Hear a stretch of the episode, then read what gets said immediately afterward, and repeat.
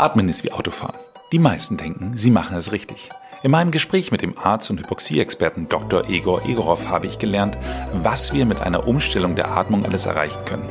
Wir haben mehr Energie, schlafen besser, können abnehmen, haben weniger Verspannung und auch unsere Zähne bleiben gerade.